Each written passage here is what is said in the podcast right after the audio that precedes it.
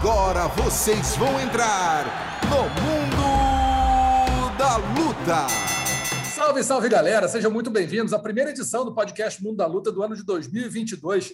Eu sou Marcelo Rússia de todocombate.com e essa semana vamos bater um papo com Lucas Mineiro, nosso ex-UFC, atualmente no Brave, que treina o Whindersson Nunes, que vai fazer uma luta de boxe contra o Acelino Popó Freitas, agora dia 29 de janeiro. Para bater um papo com o Mineiro, meu camarada Luiz Prota, narrador do esporte da Globo, tá meio marrento. Não vem muito aqui não, porque fica mais negócio de NBA, fica, né? Tá, tá, tá virando estrela demais, Luiz Prota. Tudo bom, doutor? Como é que você tá? Tudo bom, Rossel? Como é que você tá aí? Tudo beleza? Satisfação, cara. Você sabe que é só chegar, né? É só chamar que eu apareço, né, cara? Tava com saudade de vocês aí. Adoro, adoro o mundo da luta. E, e nada melhor do que falar também sobre, sobre um assunto que o mundo inteiro está falando, né? Sobre boxe, sobre o Whindersson Nunes, que está entrando nessa parada também, ao lado de um cara que entende muito do riscado aí, o nosso Lucas Mineiro. Satisfação imensa estar aqui com vocês, viu? Satisfação toda nossa. E para completar o time aqui do bate-papo, Rafael Marinho, o maior furador do combate.com. Agora, furador, entenda bem, Rafarinho, rapaz casado, rapaz sério, é que dá muitos furos, é o cara que dá muita notícia exclusiva. Tudo bom, Rafael Marinho? Como é que você está? Tudo bem, Marcelo Russo, estou bem. Sempre com essa apresentação debochada, mas estou bem. Nunca. sempre, sempre aqui, sempre em casa, sempre em casa. Mineiro, vamos começar falando como é que estão esses treinos aí do Whindersson Nunes. Vai pegar o Acelino Popó Freitas, que a gente sabe que é um cara que não sabe brincar.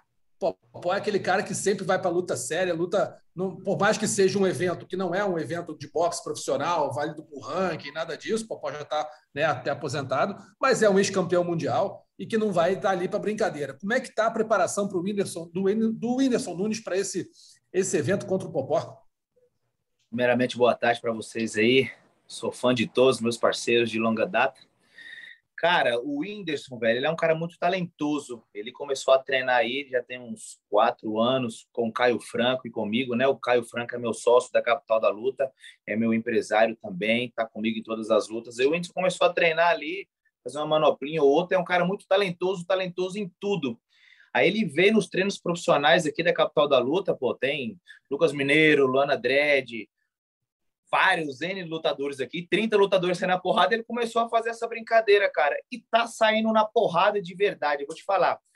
Quando eu puxo o treino, né, junto com o meu técnico ali, o Theo, ele, ele é muito talentoso, sai na porrada, mas lógico que não dá para comparar um a Celino Popó, um tetracampeão mundial de boxe, mas eu tenho certeza que eles vão fazer uma apresentação bem legal, cara. Eu sei que o Popó não vai brincar com ele, pois ele já falou que ele tem um legado e tudo, vai ser uma coisa muito pegada, mas o Whindersson está treinado, cara. Eu estou treinando ele como se ele fosse fazer uma luta profissional, sem obrigação nenhuma para ele, mas vem faz todos os treinos que todo mundo faz.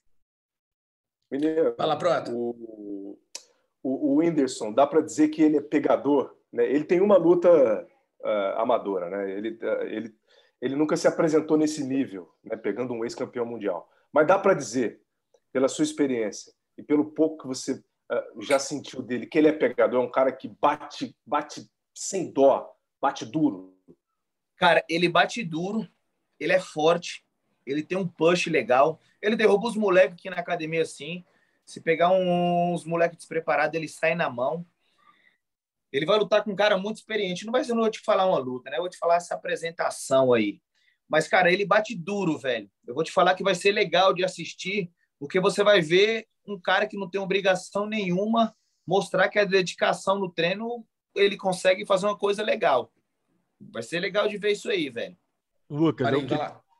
hoje eu estava conversando com algumas pessoas ligadas ao evento e eu estava com essa dúvida: vai ser uma luta à vera ou vai ser uma exibição? E aí a resposta que eu ouvi das pessoas era que, cara, o Popó disse que depende do Whindersson. Se o Whindersson quiser que seja sério, vai ser sério. Se quiser que seja uma exibição, vai ser uma exibição. Pelo que você tem conversado com ele, vai ser uma exibição ou você acha que ele vai querer sair na mão de verdade? Cara, foi o que os organizadores do evento, né? A gente chegou até a conversar. É, as regras são passadas pelos organizadores, mas lógico, eu, como técnico do Whindersson, lutador profissional, tenho que avaliar tudo, cara. O Whindersson não é um lutador, né? O Whindersson é um youtuber, comediante, um 100% que faz tudo, e não tem um porquê ele lutar com popó com uma luva de 12 onças, round de 3 minutos. é, valendo nocaute, sendo que é uma apresentação que é, tem árbitros laterais ali que tem que colocar a confederação e tudo. Eu pedi essa luta com luva de 14, com rádio de dois minutos, mas foi como o Popó falou, ele falou, é, vai poder valer nocaute. A luta do Vitor Belfort com Holyfield, o Belfort saiu pegando e nocauteou o cara, e era uma apresentação. Eu tenho que, não tenho o que fazer. O cara caiu apagado, vai fazer o quê? Só que são dois lutadores, não, não vou colocar ex-lutadores, são dois lutadores profissionais. Uhum. O cara saiu pegando e a luta acabou. Mas eu também acho que o Popó vai entender que quanto mais tempo ele ficar na TV com o Whindersson, melhor vai ser para ele futuramente. Não tem o porquê dele nocautear o Whindersson com dois minutos de luta. Ele vai ganhar o que com isso? Vai mostrar que nocauteou o Whindersson? Eu acho que foi o que eu falei. A gente conversou isso aí com os organizadores. Eu acho que tá certo. Ele tem que mostrar que ele é um tetracampeão mundial de boxe, mostrar ali o refino do boxe.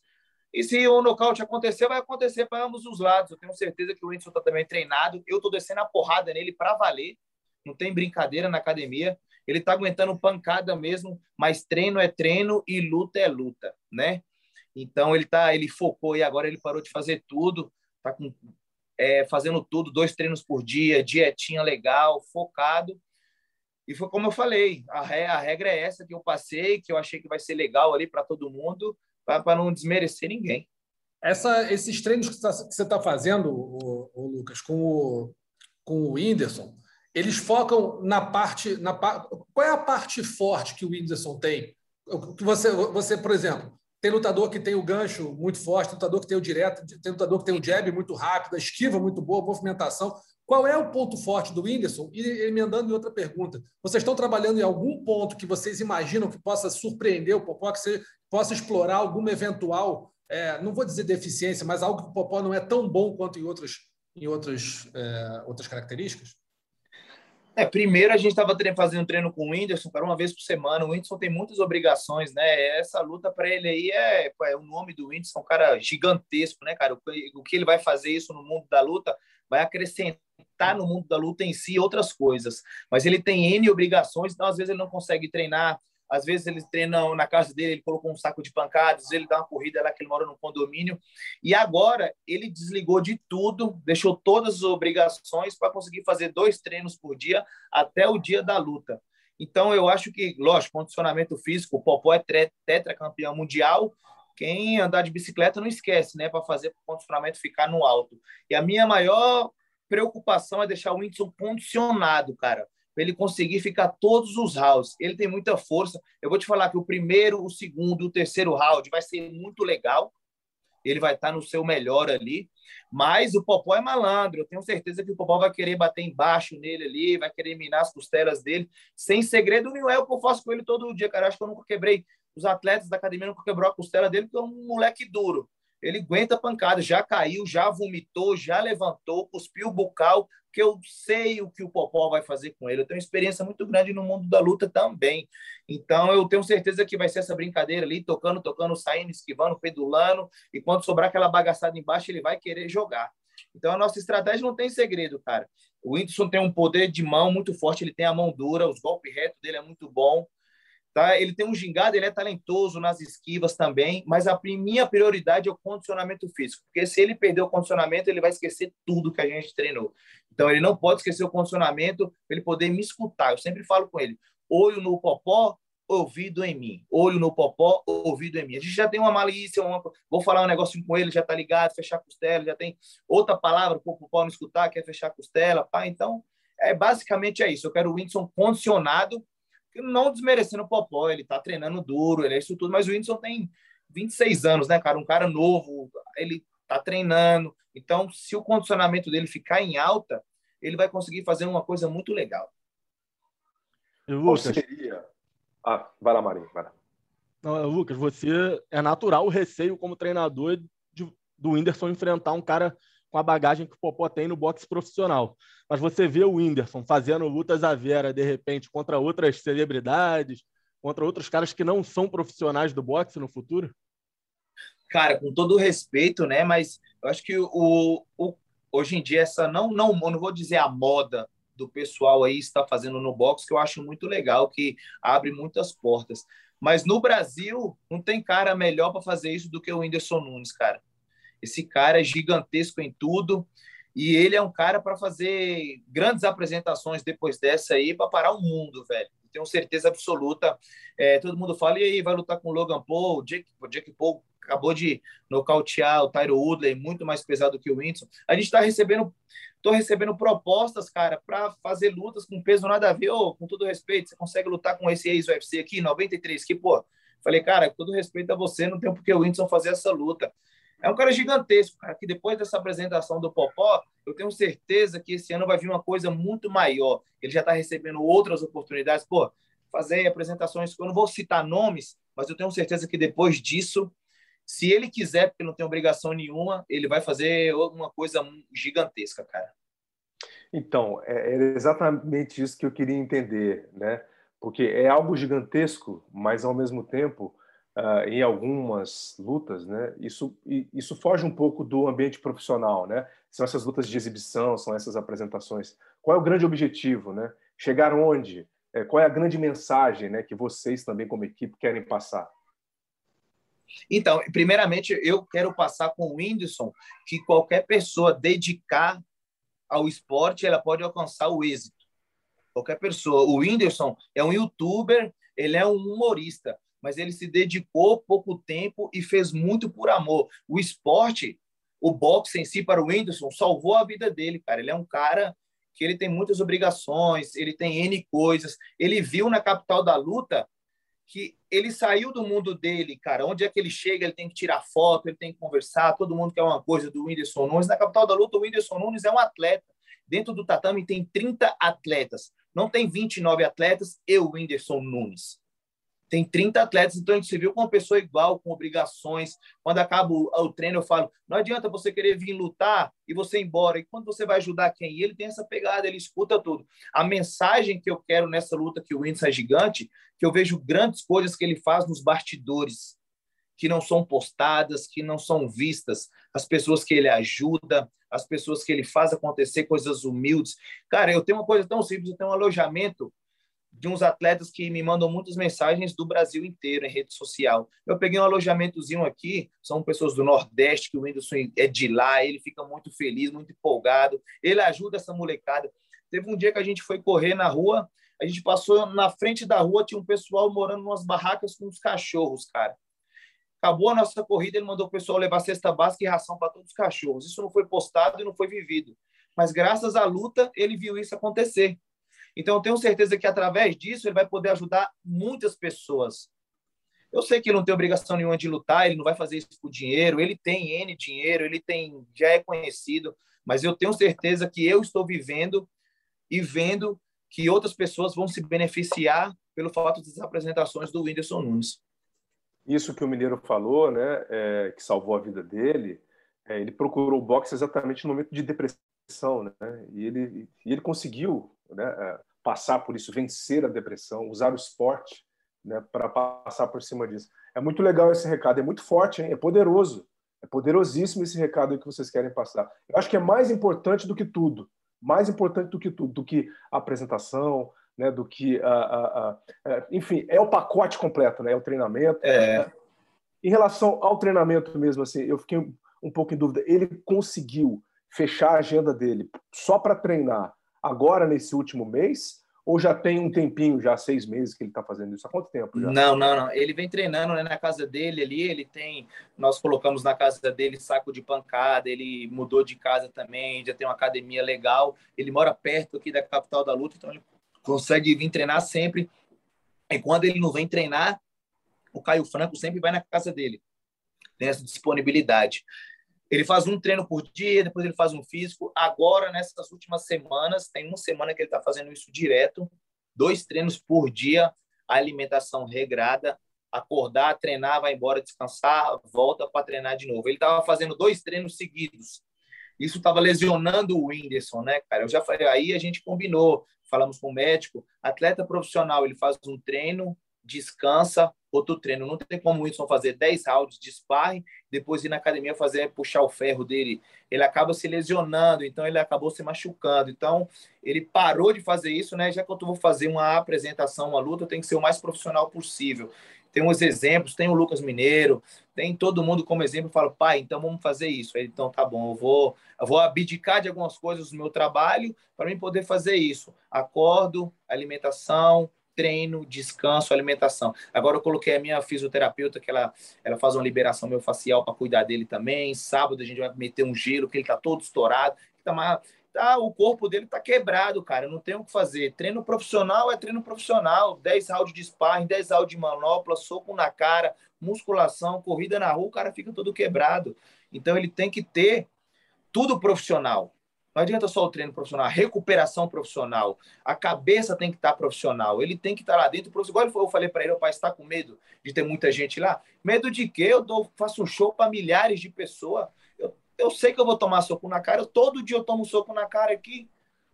Então eu vou lá para fazer o que eu gosto, sem obrigação nenhuma. Não tem um dia que o Whindersson não cai na academia, velho. Não tem um dia que ele não é alisado. Então ele chegou lá e falou: Eu vou chegar lá e vou dar o meu melhor, vou ser feliz. É isso que ele tem que fazer.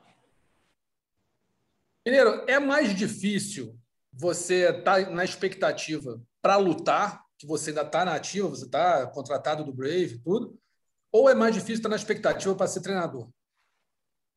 Cara, é uma responsabilidade muito grande ser treinador, é, né? É, isso. É, é, muito, muito grande. Antigamente não tinha isso, né? Ia para academia, metia meu treino, ia embora. Agora eu tenho que estar na academia treinando, já gritando para os meus atletas, mas eu acho que a responsabilidade maior é você guiar a carreira de um atleta. Porque eu sei da minha responsabilidade, cara. Eu vou lá, vou entrar, tenho os meus professores de área, mas Lucas Mineiro, técnico, é uma responsabilidade muito grande. Como a Luana Dredd, ela, eu tenho um feedback muito grande com ela, né, cara? Ela vem de várias vitórias aí, duas vitórias seguidas no UFC, muito boa. Então ela me escuta bastante, ela tem que estar comigo. Eu sei como é que ela perde o peso, eu sei como é que ela vai lutar. E a grandeza do Whindersson também é ele eu passo para ele, sempre falo para todo mundo, olho nele, ouvido em mim, vamos conversar, vamos lutar juntos. Luta junto comigo. Eu tenho atleta que luta evento amador e que luta UFC. Todos eles eu falo, vamos lutar juntos. Ninguém luta sozinho. Eu não vou levar você no corner para me pegar o seu banco e colocar água na sua boca. Eu vou lutar com você. Me escuta. Olho nele, ouvido no corner. Vamos lutar junto. Aí eu paro, falo. Então, isso gera mais responsabilidade para o Lucas, né? Porque uma hora fala, pô, você mandou fazer isso e então, a responsabilidade de guiar um atleta é mais do que eu for lutar. Então, eu tô, é, fiquei curioso com uma coisa que você falou, que é o seguinte: é, você disse que a, é, ele, ele, dentro do, do da, da, equipe, lá durante o período de treino, tudo ele é mais um, são 30, não são 29, então ele, tá, ele é igual a todo mundo ali. Mas no primeiro dia, no dia 1, um, ele chegou sentindo que era igual ou vocês tiveram que fazer ele ficar igual?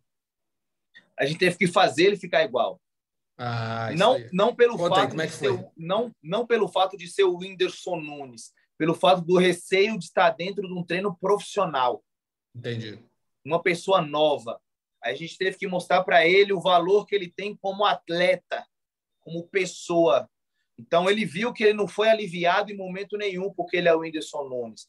Ele não viu que ele ficou que ele ficou de canto. Teve uma hora que ele não treinou porque todo mundo estava com dupla, estava número ímpar. Porra, eu fiquei sozinho, mas eu sou o Whindersson Nunes. Não. Você ficou sozinho porque todo mundo já fechou a dupla e agora você está sozinho. Não quero ver ninguém sentado. Levanta todo mundo, porra. Não vai que tá morrendo ganha. Não é? Todo mundo em pé, o Whindersson Nunes pode descansar. Não. Vamos, caralho. É isso. Vamos correr todo mundo, coloca o tênis. Ninguém está cansado. Vamos correr todo mundo. Cinco quilômetros depois do sparring. Ah, não posso andar na rua, Whindersson Nunes. Galera, eu quero duas pessoas na frente do Whindersson e duas atrás. E quando o Whindersson corre na rua de São Paulo, cara, é buzina atrás de buzina, gente querendo. É o Whindersson Nunes, velho. Não tem o que eu fazer. Mas eu não posso tirar isso dele. Ele vai correr com os caras, ele vai morrer no gás, ele vai levantar. Sangrou o nariz, quebrou a, o, o, dente lá que ele tem. Eu arranquei o dente dele, que ele estava sem bucal, meti a mão na boca dele, o dente quebrou no meio, teve que ir no médico na hora que ele tinha um show para fazer. Eu, mano, você é louco. É, o Whindersson Nunes é um atleta, então eu ensinei ele a ser isso. Ele viu essa hierarquia, né? Quando, quando ele estava lá, teve um atleta X que lutou e sumiu. Aí o cara só quer a ajuda dos atletas quando ele vai lutar, mas você não vai ajudar os seus parceiros quando eles estão com luta? Aí ele foi, escutou, colocou na cabeça. Aí no final do treino foi falou: o que o Lucas falou é coisa certa, eu tenho que estar aqui todos os dias, porque eu vou lutar, vocês vão me ajudar. Mas depois que eu lutar, eu tenho que ajudar vocês. Ele tem esse comprometimento também, entendeu?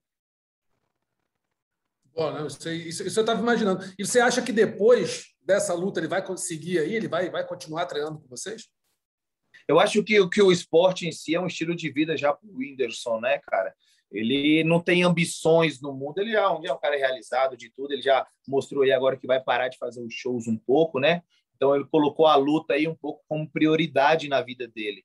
E eu tenho certeza que depois dessa apresentação com o Popó vão surgir outras oportunidades, assim como para as outras pessoas aí que, que os youtubers em si, que foram lutar e já vieram outras oportunidades. Aí depende dele querer abraçar a oportunidade ou não. Mas eu tenho certeza que o esporte, o boxe, a luta em si já é um estilo de vida dele que ele vai permanecer sempre. Você acha que se o Whindersson tivesse seguido desde o início uma tentativa de carreira como lutador, ele teria conseguido ser um lutador profissional de qualidade?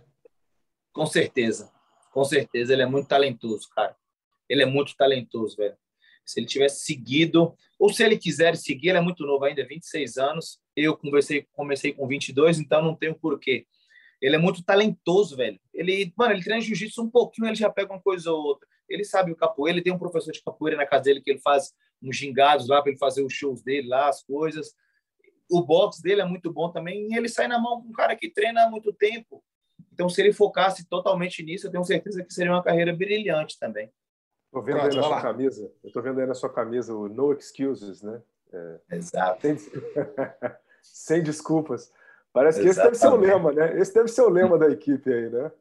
Nada, sem desculpas e sem tempo de folga, só treinar. A minha equipe aqui é desse jeito. Ô, ô Mineiro, falando um pouco de você agora, você está você tá lutando no Brave, você está contratado pelo Brave, já passou pelo UFC, hoje você está no Brave. Como é que está a tua carreira? Tem luta marcada para próximo? Parece que vai ter um Brave aqui no Brasil. Explica para a gente mais ou menos como é que está aí. Ah, cara, eu tô treinando, né? Eu tô vindo de uma lesãozinha aí, machuquei treinando aqui o meu joelho, mas já tô recuperado, fisioterapia e tô esperando. No passado teve umas burocracias das minhas lutas aí, Covid atrapalhou demais, mas eu foquei em levantar minha equipe, né? A Luana Dredd aí, que é minha primeira atleta no UFC. Espero esse ano aí a volta no UFC no Brasil, uma grande notícia da minha equipe aí, se Deus quiser, mais um atleta lá também. Então, eu estou treinando, estou esperando minha oportunidade. Se o Brave vier para o Brasil, tenho certeza que eu levo o nome no Brave aqui no Brasil, então já então quero estar tá pronto lá para poder, poder lutar e levar essa galera inteira. Porque se eu lutar no Brasil, cara, eu vou quebrar a banca, eu vou levar todo mundo que está comigo aqui para fazer um barulho lá demais. e tem já ideia de mais ou menos e vou, data? E vou colocar tá. o Whindersson Nunes no meu corner, viu? Pode anotar aí que você vai ver. Oh, essa é boa, hein? Só para ele tirar onda lá comigo. aí ele que vai mandar tu ouvir ele, né? É, o Whindersson, ele já foi comigo, né? Eu fui lutar em Londres pelo cinturão peso pena, o Whindersson Nunes foi comigo, o MC Guimê também. Nessas últimas duas lutas minhas do Brave, Caio Castro foi comigo também. E se eu lutar no Brasil, cara, eu vou levar a minha galera toda e vou pôr para lascar, velho.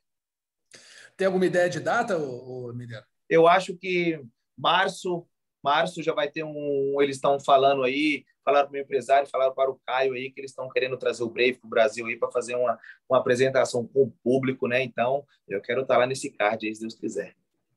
E te anima a fazer, de repente, uma luta contra um youtuber, de repente, sei lá, se te chamasse, fazer uma luta com uma celebridade, assim, você como lutador, você sendo profissional, encarar alguém é, do, do, meio artístico, alguém que tenha, sei lá, essa, esse, esse perfil? Sim, sim. No começo né, da brincadeira da luta do Whindersson com o Popó, é, quem ia fazer o evento mesmo era o Whindersson, né, mas tomou uma proporção muito grande que uns eventos chamaram o Whindersson, outros chamaram, o pessoal me ligou, e eu, e eu ia fazer a apresentação com Esquiva também, estava quase tudo certo, né? Só que ia ser dois lutadores, com certeza. O Esquiva, um lutador de é. boxe, eu ia entrar na área dele, né? Como o Esquiva fosse lutar MMA, ele ia entrar na minha área. Mas eu tenho muita vontade, sim. Eu sei que eu tenho um nome para isso também. São especulações aí, mas se tiver na próxima edição, aí já vai ter a próxima edição do evento que o Whindersson vai fazer. A gente vai estar conversando com o pessoal lá para poder fazer uma apresentação também ou uma luta. Ou apresentação ou luta, eu quero estar na próxima edição aí também. Algo mais, amigos? Só isso. É isso. Mirão, Obrigado mesmo pela presença aqui, cara. Como a gente sempre fala, a porta está aberta, não precisa nem bater, é só despegar aqui, a gente resenha mais um pouco, bate papo. E vamos ver esse Brave no Brasil aí. Tendo novidade, só falar com a gente aqui, temos ter o máximo prazer em divulgar e ajudar nesse, na promoção desse evento. Boa sorte Eu... aí, boa sorte como treinador aí do Whindersson, que dê tudo certo. Eu que agradeço, obrigado a todos aí pela oportunidade também de falar um pouco aqui do trabalho do Whindersson, do meu trabalho. E é isso aí, vamos treinador para a gente poder fazer essa história lá acontecer aí do Whindersson com o Popó. Show de bola. Valeu, doutor. Um abraço. E aí, batemos um papo agora com o Lucas Mineiro, falando sobre a luta dele, do, a luta do, do aluno dele, do Whindersson Nunes, contra o Acelino Popó Freitas. E agora vamos para o nosso segundo entrevistado da semana, Alex Davis, empresário, tradutor, faixa preta de judô, o que mais quiser. Tudo bom, Alex? Como é que você está por aí? Tudo bem, meu amigo, tudo tranquilo, tá trabalhando. Trabalhando, né? Ô, Alex, se eu perguntar primeiro para você rapidinho, é, por, por alto, assim, quantos lutadores você representa no UFC? Cara, eu, eu não gosto de dar muito esses números, né? Ah. Também flutuam. Por alto. Mais uns 25 a 30. 25 a 30.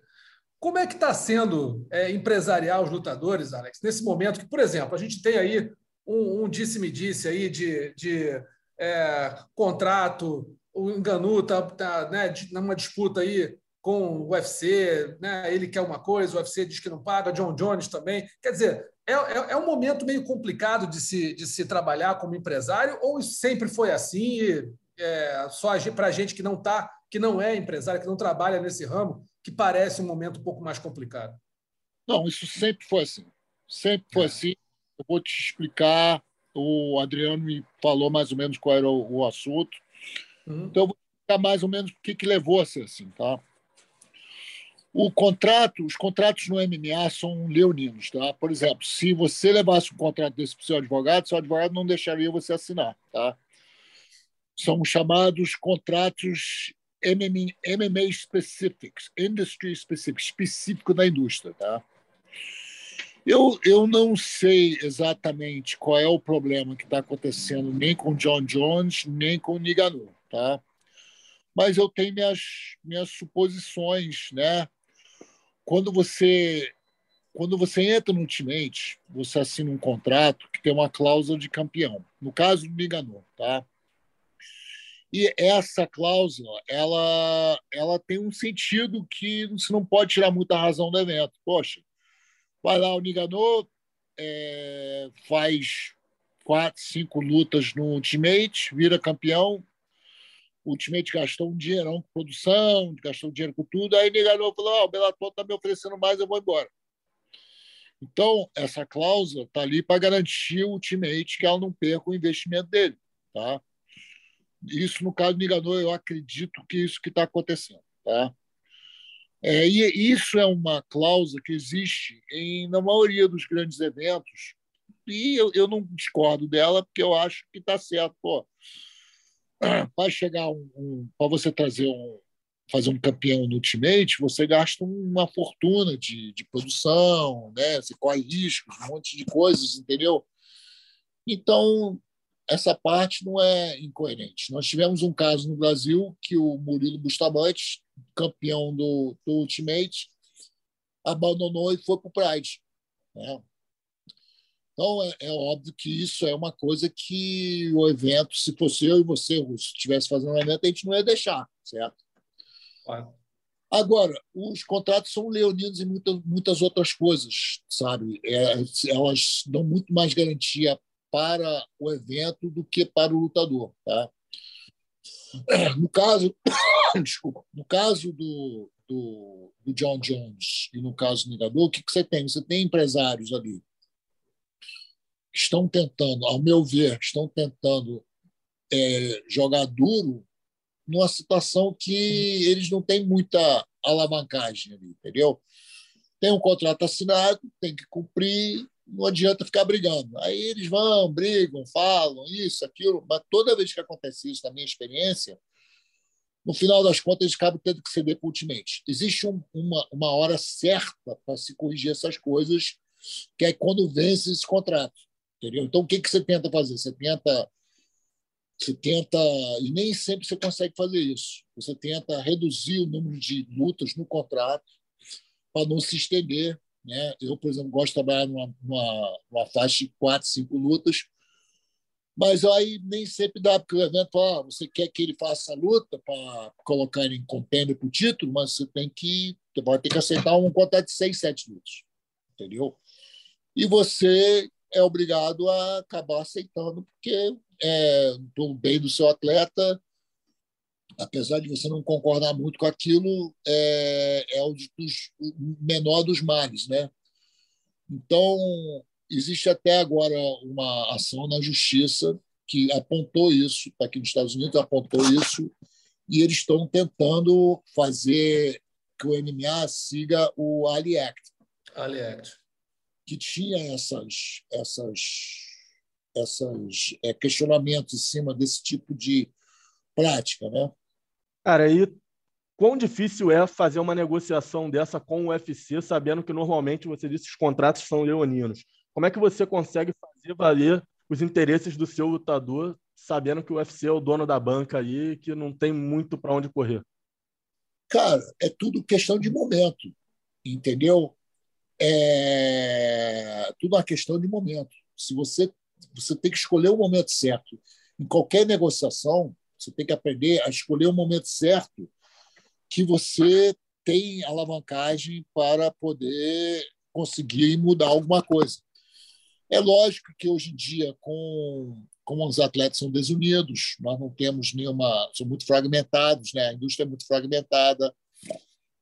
Ultimate, todo mundo quer entrar no Ultimate. A verdade é que a maioria dos lutadores assina qualquer coisa para subir ali. Depois que assina, que vai ver que está preso por essas coisas. Mas, pô, Marinho, arranja uma lutinha. Uma lutinha fácil para você contra aquele time F, certo? Você está doido para assinar. Tu assina. Tu quer entrar, tu assina, né? né? E nem eu vou te, porque eu não sei se você não tem cara de ser um grande lutador, mas não sei, às vezes você vai virar, entendeu?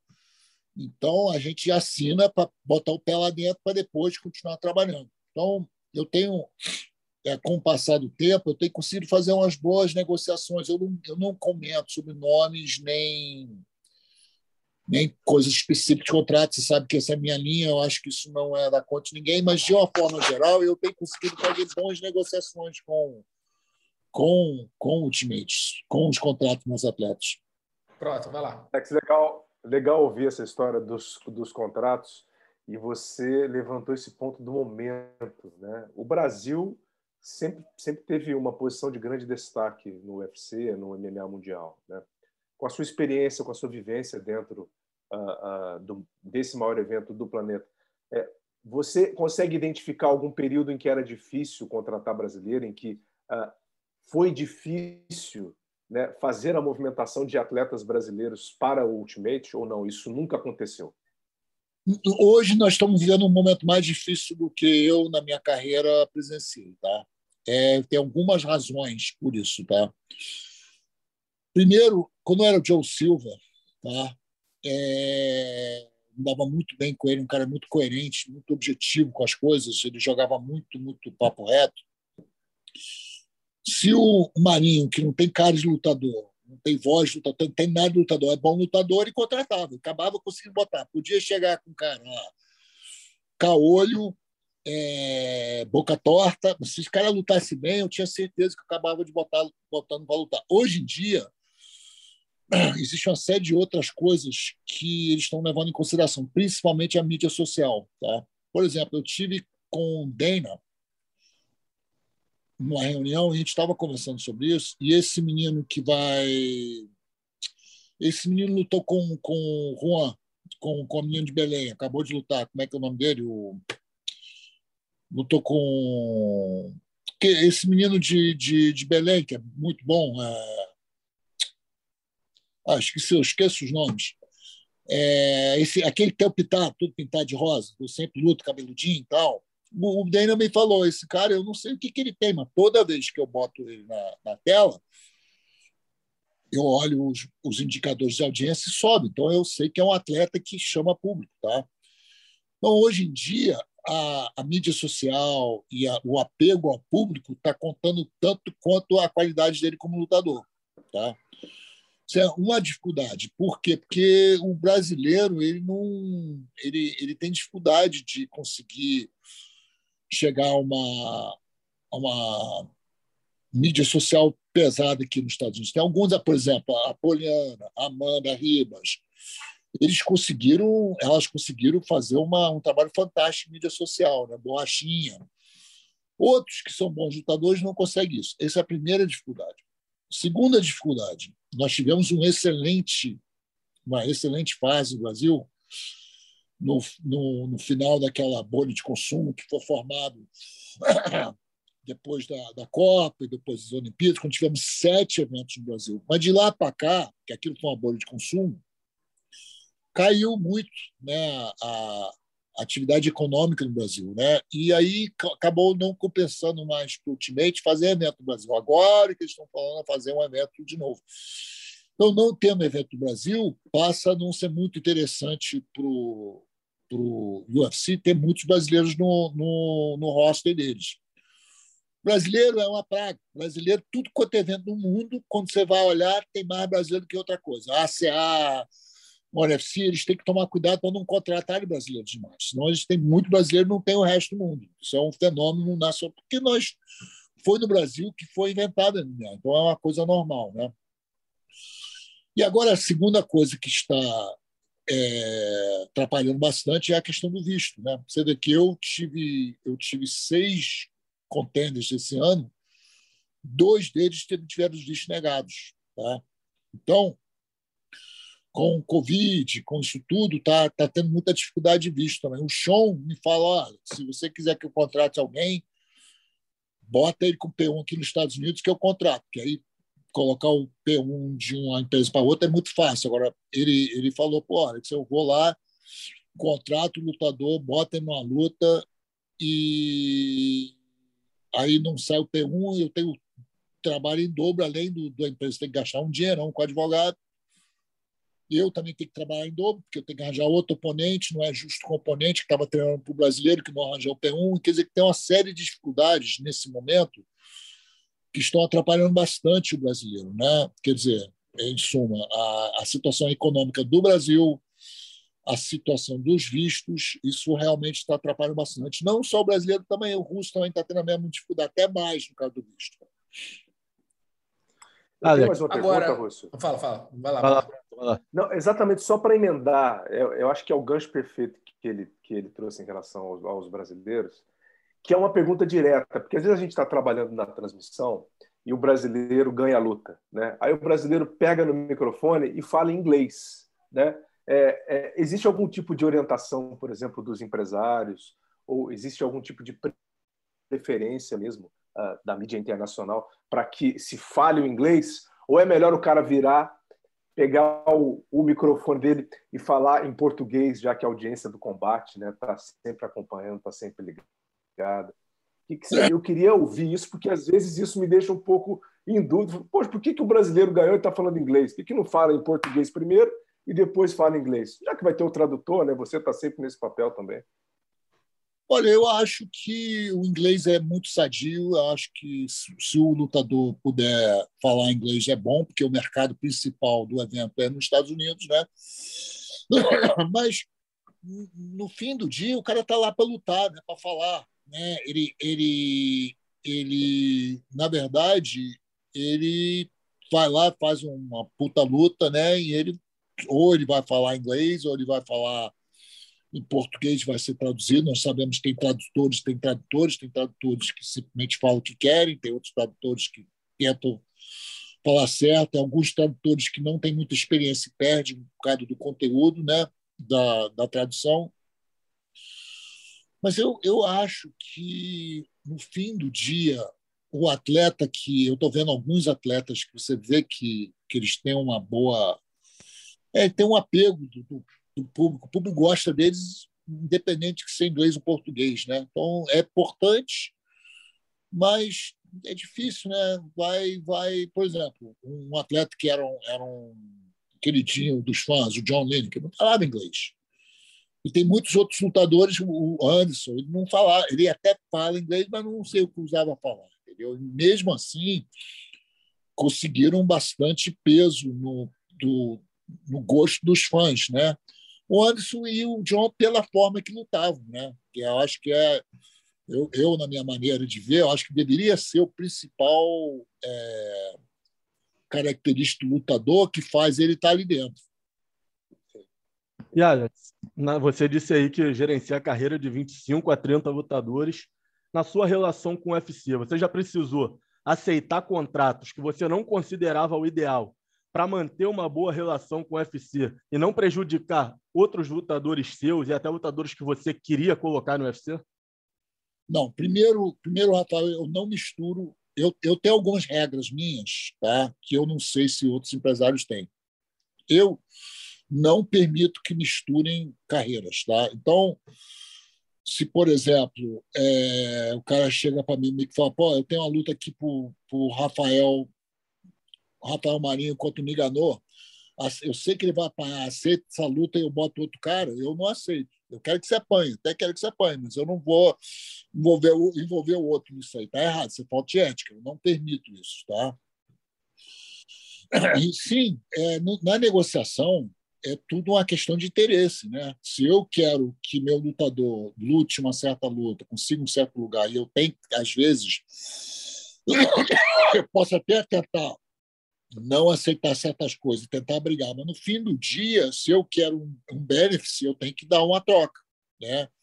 E, e, geralmente eles estão em. Porque negociação sempre tem alavancagem, sempre tem quem tem mais peso na, na, na, na negociação. Né? E no caso do Ultimate, a não ser que você tenha um lutador que esteja realmente muito, muito lá em cima, né, muito, com muito peso, é, você acaba tendo que ceder, né? normal. Mas eu é tudo a questão de saber lidar com as pessoas, tudo a questão de conversa, tudo a questão de, de entender o que, que você está fazendo, saber onde estão seus pontos fortes ou pontos fracos e ter a capacidade de sentar na cadeira dele também entender o que ele está fazendo. E jamais ficar com raiva. Tem muita gente fica com raiva, bate telefone, xinga. Isso não leva ninguém a nada. Levar para a mídia também não leva a nada. Isso é uma outra lição que aprendi. É, não se resolve nada na mídia. Né? Você vai lá e reclama do chão, reclama do Nick, reclama do Daniel, você está dando tiro no próprio pé. Resolve direto com eles, não vai para a mídia. Você pode ir até para a mídia achar, eu acho que eu deveria lutar com como sei quem, eu acho que tem direito ao título, tudo, mas não se deve levar para o lado pessoal, que isso não dá certo. E, no geral, é mais fácil negociar com o UFC ou com os lutadores, seus clientes? É, cara, tipo assim, meus lutadores, nesse momento, o lutador não tem muita alavancagem. É, a não ser que seja um lutador que já, já conseguiu uma, uma certa uma certa posição, vamos dizer assim, um certo peso, ele acaba tendo que aceitar. É lógico que a gente, por exemplo, não, não, não adianta, você tem que dividir para conquistar. Tá? É uma luta que eu não quero. Eu não quero essa luta. Se eu chegar para o Mick e falar, eu não quero essa luta porque eu acho que não é uma boa luta, ele vira para mim e fala, oh, eu não estou aqui para fazer favor para ninguém. Se o seu atleta está no ultimate, ele está aqui para lutar com os melhores, você tem que aceitar. Mas aí eu viro e pô, falo, mas, mas nessa data eu não consigo aceitar essa luta, eu, preciso de mais tempo. Né? Então, cada negociação, cada situação tem suas peculiaridades. Entendeu? Por exemplo, eu passei por isso aí pouco com a luta do Thiago contra o, o, o, o russo, que ele vai lutar agora, é uma luta dura. Eu acho que o Thiago vai fazer uma boa luta. Agora, eles queriam botar na, na de 5 de, de, de março, eu virei pô, Mico, vamos botar como main event dessa luta. A luta merece um main event. O, o foi maravilhoso e, e, e cedeu. Uma coisa que ele podia ceder. E fazia assim, muito, também muito importante quando você está negociando, que muitas pessoas eles vêm com é, pedidos que não fazem lógica. E, o, e aquele negócio, se, se, eu, se eu for lutar com Mick, judô ou jiu-jitsu, eu passo o carro nele, mas na mesa de negociação o cara negocia muito mais que eu. Então ele está mais treinado que eu para isso. Senta na frente do Dana White para você ver merda que é. Você não consegue dar uma dentro com ele, entendeu? Porque o cara faz isso o dia inteiro. Né? Então é tudo uma questão de bom senso. Você tem que ser realista quanto à sua realidade, quanto à capacidade do seu lutador, peso dele e daí sim conseguir o melhor para ele. Essa é uma que eu te perguntar. É, negociar com Dana White é sonho ou é pesadelo? Tem gente que diz que vai bem, não sei o quê, mas outros falam que ele é uma raposa, né, cara? Que assim, é muito difícil de você conseguir tirar dele o que você quer e não dar a ele o que ele quer, né? Eu gosto muito do Dana White. Eu tenho uma relação excelente com ele, me trata muito bem, mas eu não negocio com ele. Eu, eu, eu sempre passo negociação para o Sean e para o Mick. Por quê? Porque eu não quero desgastar meu relacionamento com ele. Entendeu? Porque eu não quero chegar a um ponto que ele, que ele é, um, é um ditador, quando ele quer as coisas, ele realmente impõe, e aí acaba eu com o risco de ter um estresse com ele. Então, para não ter esse estresse, eu evito de ter que negociar com ele. Quando eu tenho que negociar com ele, quando eu tenho que pedir uma coisa, eu já venho com a coisa bem informada, entendeu? E geralmente eu e eles, a gente, por exemplo, nós apontamos o negócio, aí ele fala, resolve lá comigo com o chão, entendeu?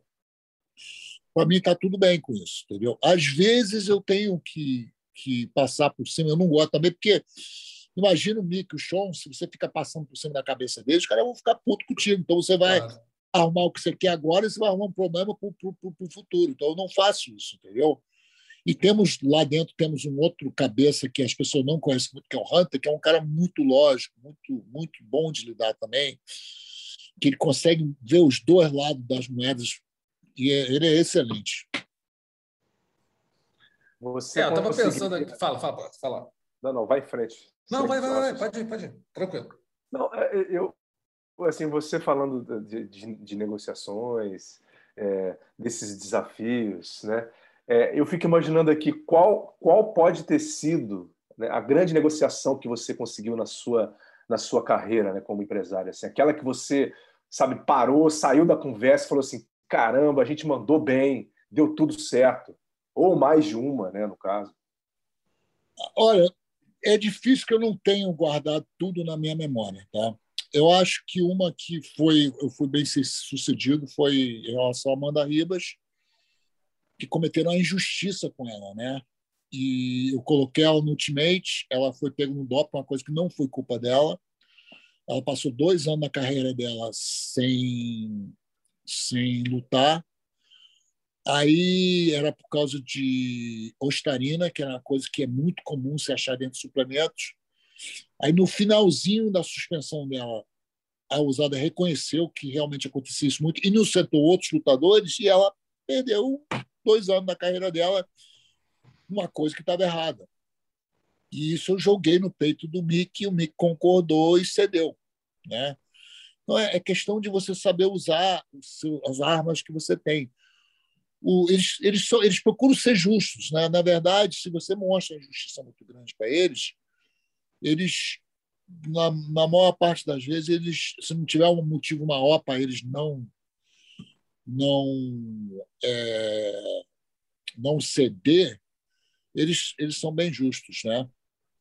Então, teve, teve, teve, são caso a caso. Eu, eu, eu, me lembro de muitos casos. O outro caso foi que o, o Sean queria que o, o Juninho lutasse com Islam Makakaev. A luta que porra, meu irmão. Caralho, né? Botar o Juninho simplesmente o Juninho podia nocautear o cara, mas teoricamente, seria uma luta que o cara ia ficar agarrando ele e ficar uma luta feia, né? Só que eu e Juninho tínhamos, é, tínhamos decidido que ele ia baixar para 145. Aí o Sean me ligou, não, porque, poxa, você precisa aceitar essa luta com o Slam e tal. Eu deixei o Sean falar. O Sean falou, falou, falou, falou, falou. Ah, tá certo, Sean.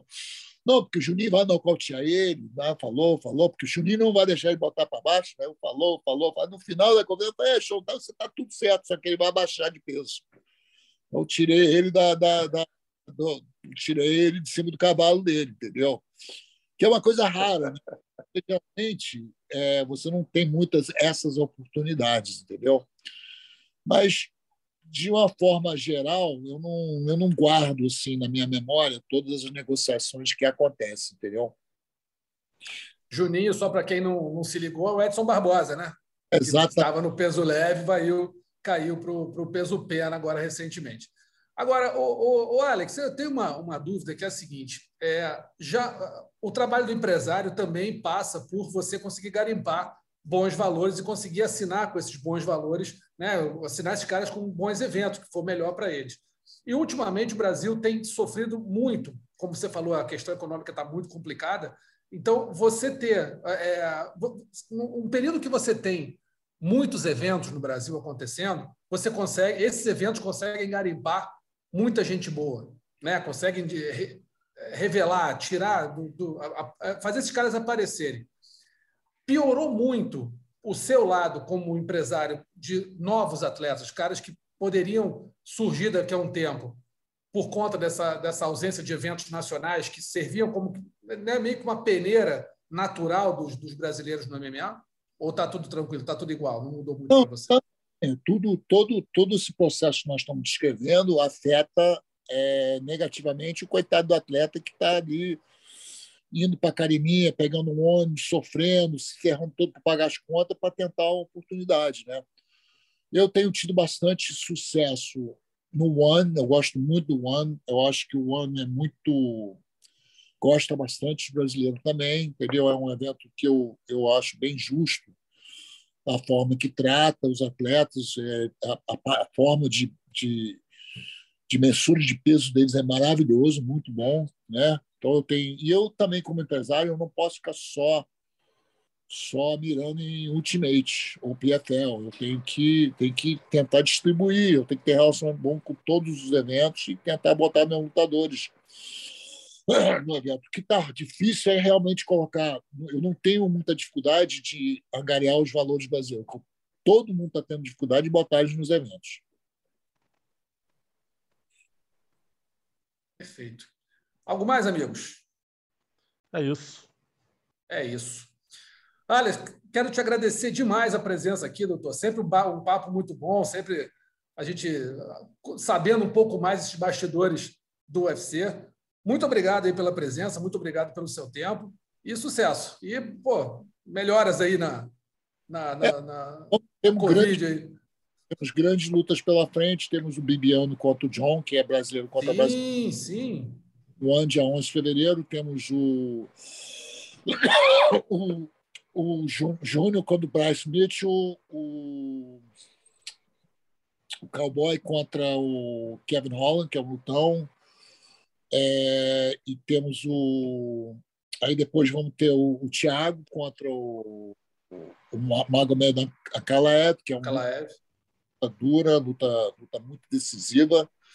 No dia 12, depois tem uma Amanda Riba contra a Michelle Watson no, no dia 22 de março. Também é uma luta muito, muito pesada. Então, vamos torcer para eles, são todos muito merecedores.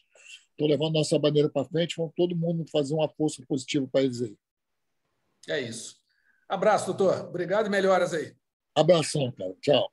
Tá aí, então, um papo com o Alex Davis, nosso segundo convidado da semana, falando um pouquinho sobre bastidores, sobre contratos, relação com o UFC, é sempre, é sempre interessante conhecer esse outro lado, não só da pancadaria, não só da luta em si, mas também né, a engrenagem que move um pouquinho é, os eventos, não só o UFC, mas todos os eventos.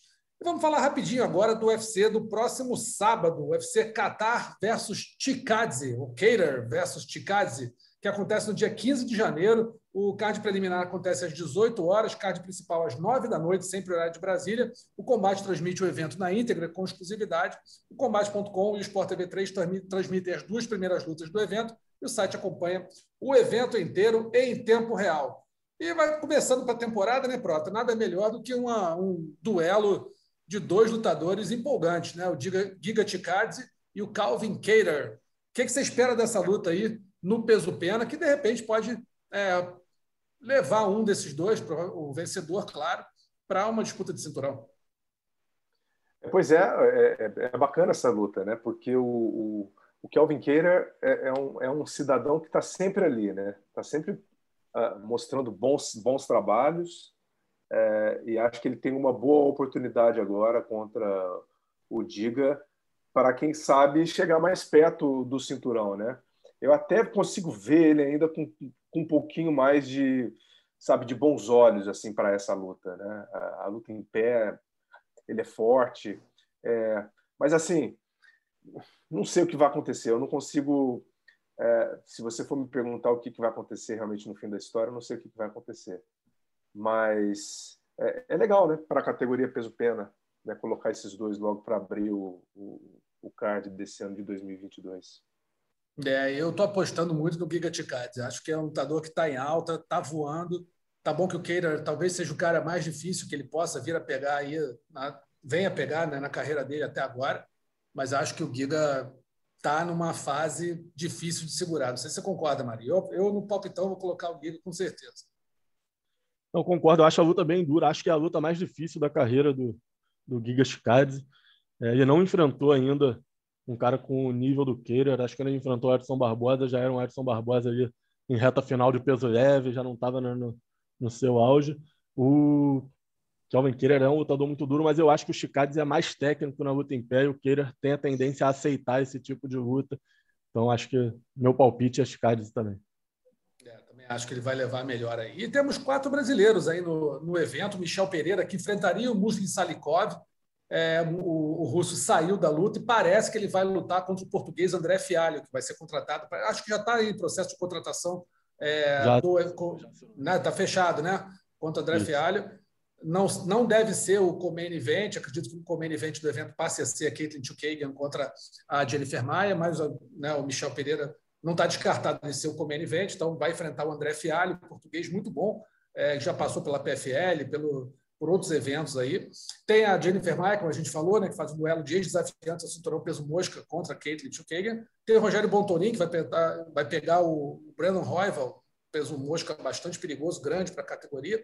E tem o estreante, João Anderson Tubarão, que enfrenta Bill Aldeu. Entre os brasileiros, Marinho, qual que você acha que é a luta mais interessante de ver?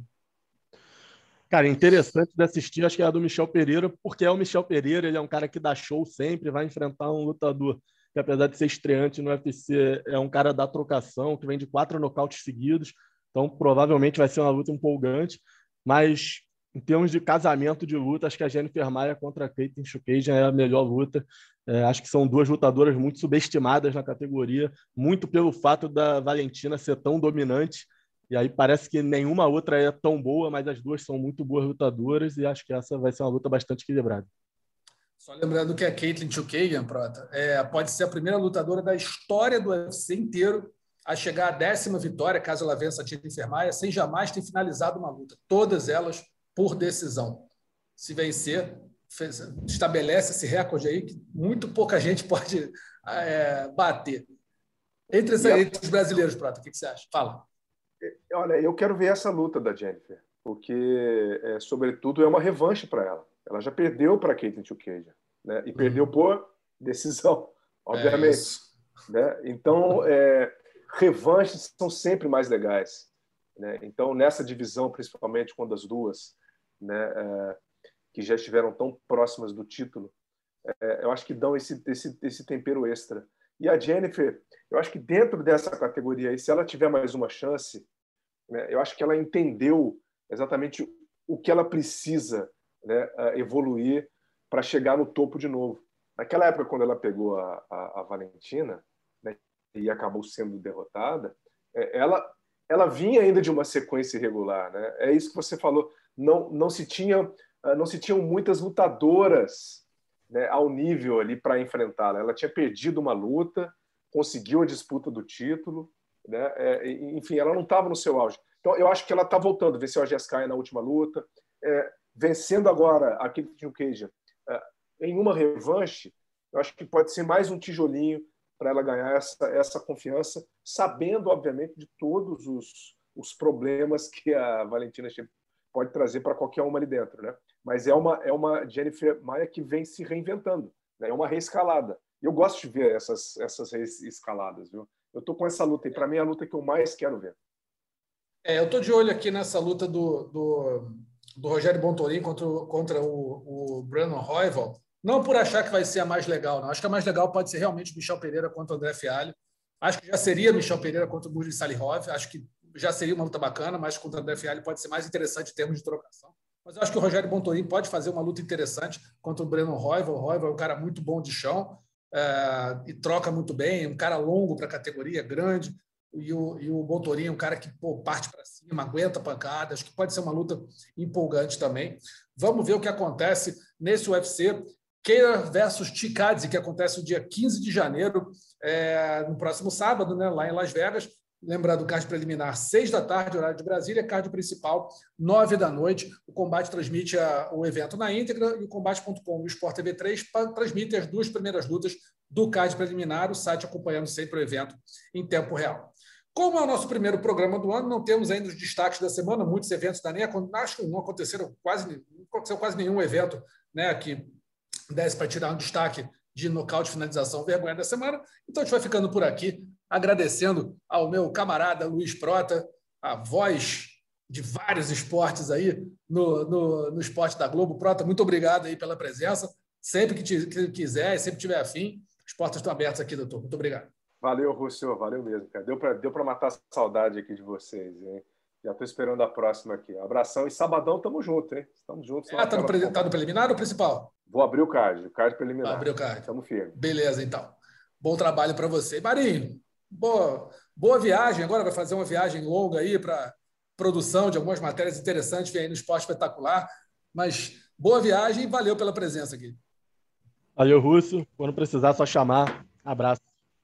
É isso. Lembrando que o podcast Mundo da Luta está disponível no combate.com. Você pode acessar ali todas as nossas matérias, tem um playerzinho ali, é só entrar e ouvir. E também nos principais agregadores de podcast do mundo, o ge.globo podcasts, que tem não só o Mundo da Luta, mas todos os podcasts do esporte da Globo, a Globoplay, o Spotify, o Google Podcasts, Apple Podcasts e Pocket Casts, tá bom? Grande abraço para todo mundo, até semana que vem, bom 2022 e até mais finalizado. Semana que vem tem mais Mundo da Luta.